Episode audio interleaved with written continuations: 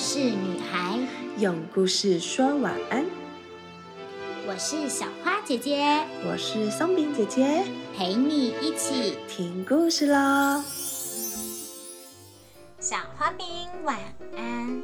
周五的来临，是不是会非常期待周末跟家人一起出游探险呢？今天的故事啊，是小汤姆带着我们一起勇闯世界。一路上啊，他碰到了大野狼、小偷，甚至跑进了牛的肚子里。天哪！究竟小汤姆是怎么解决这些难题的呀？到底发生了什么惊险万分的事情呢？我们一起跟着只有大拇指般大小的小汤姆一起冒险吧！大拇指汤姆。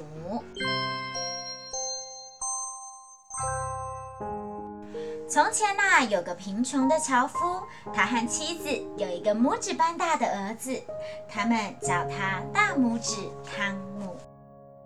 有一天，樵夫上山砍柴，汤姆随后跟着去帮忙运柴。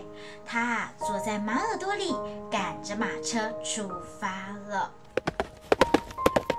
这个时候，有两个过路人看见马会自动驾车，非常惊讶，就跟在后面，想看看是怎么回事。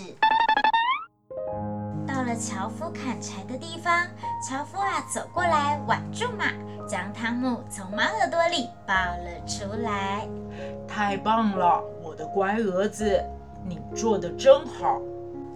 两个过路人觉得汤姆很能干，想买下他，带着他去表演赚钱。可是樵夫非常疼爱自己的儿子，没打算卖掉儿子。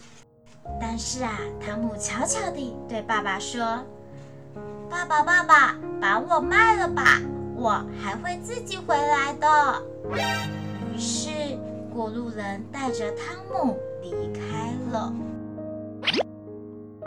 傍晚，过路人把汤姆放在田埂上休息。没想到，汤姆趁他们不注意的时候，一下子就钻进了老鼠洞。过路人呢，连忙拿拐杖去捅地上的老鼠洞，可是折腾了好久好久，也没能抓到汤姆。他们啊，只好生气的走了。夜深人静的时候。汤姆从洞里爬出来，碰到两个小偷正在商量如何偷商人家的金子。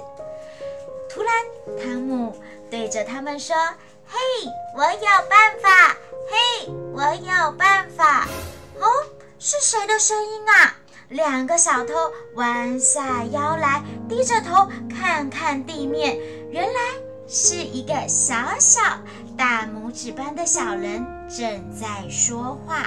嗯，他们呢发现地上这个小人。汤姆对小偷说：“我跟你们说，我可以从窗户爬进去，把东西拿出来哦。”于是他们一起来到商人家。汤姆啊，爬进窗子后，故意大声的喊着：“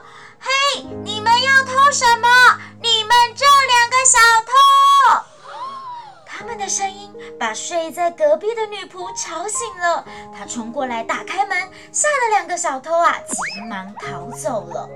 而汤姆悄悄地溜到一个谷仓里，躺在草料堆上睡起觉来。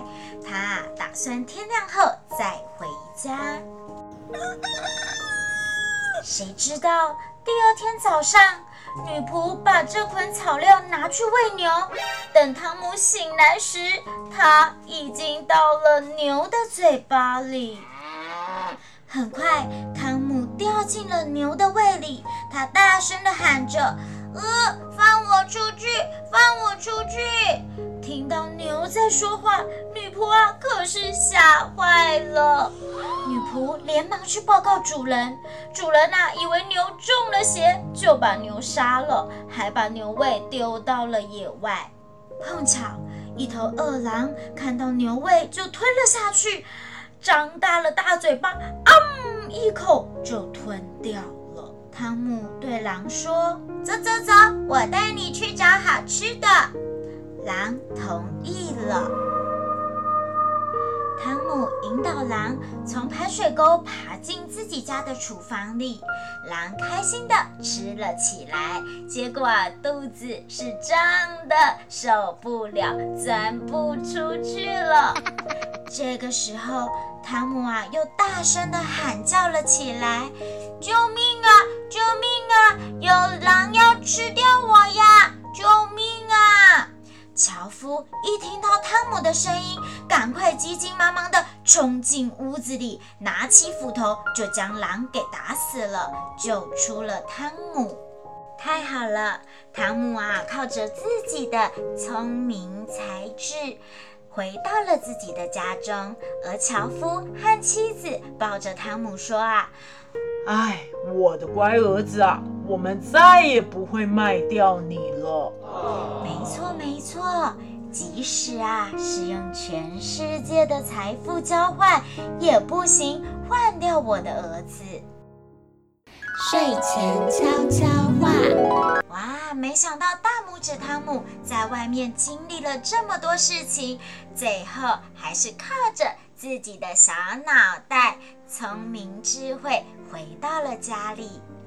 现在，小花饼们，我们要来问问题喽。第一题，碰到问题时，小花饼会试着冷静地想一想解决方法吗？第二题，汤姆虽然是个毫不起眼的小不点，但是天生我材必有用，是不是印证在汤姆的身上呢？小花饼有没有想过自己有什么厉害的地方啊？第三题，勇敢、乐观、孝顺的汤姆是不是非常值得我们学习呢？小花饼们记得喽，碰到问题的时候不要慌张，不要灰心，冷静下来，相信总是会找到出口的。那么今天的故事就说到这里了，我们下次见。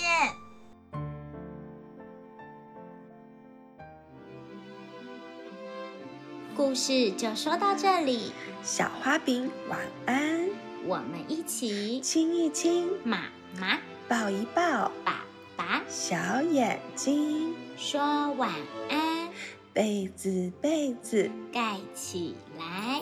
，Good night。